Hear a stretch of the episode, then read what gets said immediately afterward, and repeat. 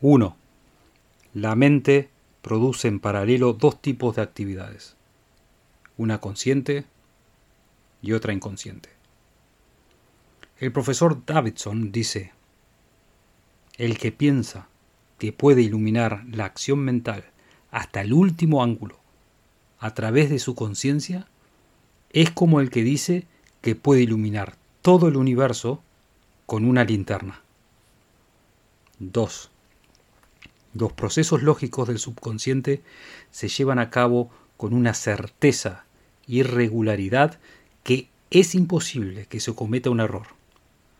Nuestro subconsciente está así diseñado que éste proporciona los fundamentos más importantes de la percepción del cual no tenemos la más mínima idea de cómo funciona.